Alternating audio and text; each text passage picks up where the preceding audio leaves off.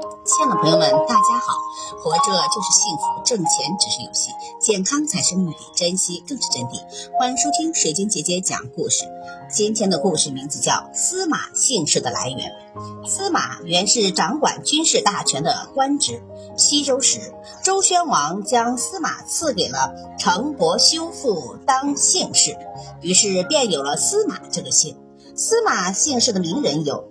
西汉史学家、文学家司马谈和司马迁，西汉词赋家司马相如，东汉末年隐士、水镜先生司马徽，三国时期的魏国权臣司马懿、司马师、司马昭，西晋开国君主司马炎，北宋政治家、史学家、散文家司马光。